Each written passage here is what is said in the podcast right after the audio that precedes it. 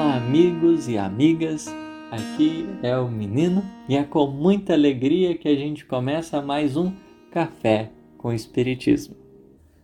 Em nossa reflexão de hoje, comentaremos um pouquinho da mensagem Os Bons Espíritas, de O Evangelho segundo o Espiritismo.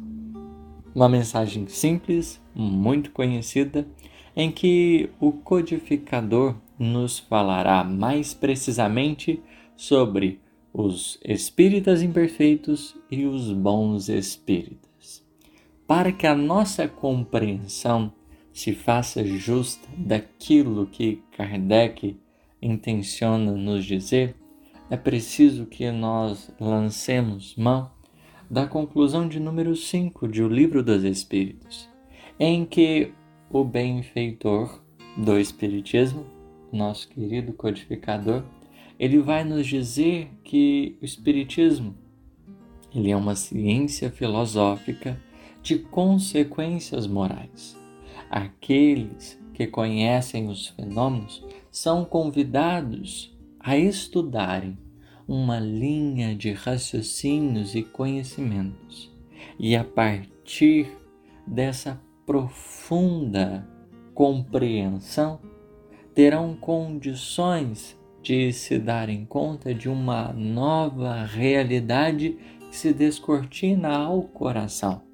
O Espiritismo, quando bem compreendido, agitaria, vibraria nas fibras do coração, impulsionando numa nova vivência, trazendo consequências para uma vivência, auxiliando na reestruturação das nossas condutas, hábitos, na maneira como percebemos a realidade. Conheceríamos, portanto, na maioria das vezes, pela curiosidade em torno dos fenômenos inegáveis. Passaríamos, a partir de então, a debruçarmos sobre um pouquinho mais do seu corpo de ideias procurando compreender o que está por detrás de tudo aquilo ali, seríamos encaminhados a um, uma variedade de informações luminosas. Mas não pararia aí. Pensando então nessa questão, poderemos voltar para a mensagem dos bons espíritas e refletirmos melhor sobre é, os espíritas verdadeiros e sinceros e os espíritas imperfeitos. Os espíritas imperfeitos, comecemos por estes, seriam aqueles que reconheceriam a existência da ciência, debruçariam sobre a filosofia, mas permaneceriam inertes diante desse manancial de luzes que, de certa maneira, entoam a espiritualidade superior se manteria no mesmo lugar, compreenderia que existe um Criador, que de fato ninguém morre, que a comunicabilidade existe, mas permaneceria no mesmo lugar. De tal forma, a sua vivência permaneceria da mesma forma, apesar das novas lentes que tiveram condições de, pelo estudo, adquirir. Os bons espíritas, no entanto, permitem que essa mensagem viva, oriente, reorganize, alimente e ilumine a, a nova vivência a partir de então. O Espiritismo, portanto, quando bem compreendido e, sobretudo, bem sentido, nos leva a um padrão de conduta. E esse padrão de conduta como afirma-nos Allan Kardec, é o mesmo padrão de conduta daqueles que efetivamente compreenderam o cristianismo. Em tese, é como se Allan Kardec estivesse dizendo: olha, quem compreendeu o Espiritismo e quem compreendeu o cristianismo vão chegar no mesmo ponto. Quem efetivamente permitiu que a mensagem encontrasse campo interior chegará no mesmo ponto. Qual é esse ponto? E é o que ele nos explica no homem de bem, naquele que vive na sociedade como um promotor de justiça, pelas suas ações, os seus sentimentos e comportamentos falarem expressivamente do amor. Aqueles que efetivamente compreenderem e sentir o Espiritismo caminharão nessa direção.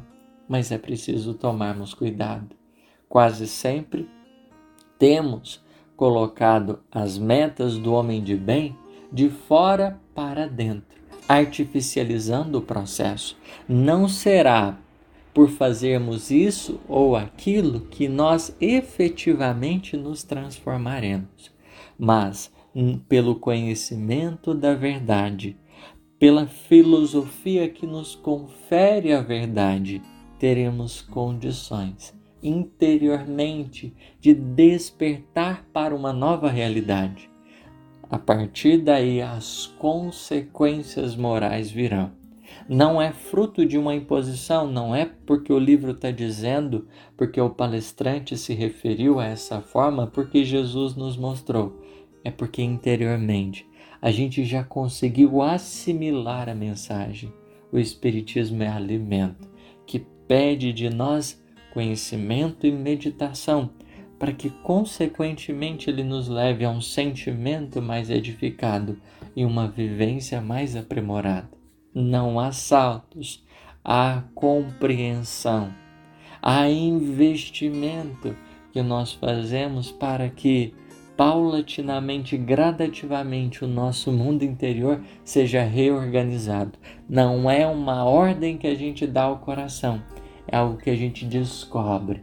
É preciso descobrirmos o Espiritismo no nosso coração, para que assim a gente alcance a meta referida. É um processo. O Espiritismo não cria nenhuma moral ele facilita a compreensão e a prática do que Jesus propôs, facultando uma fé inabalável com as melhores condições para que a gente possa descobrir essa verdade interior e a partir disso, mais conscientes, desenvolvermos uma nova vivência diante da vida de todos. Obrigado pela atenção, Deus nos abençoe e até a próxima!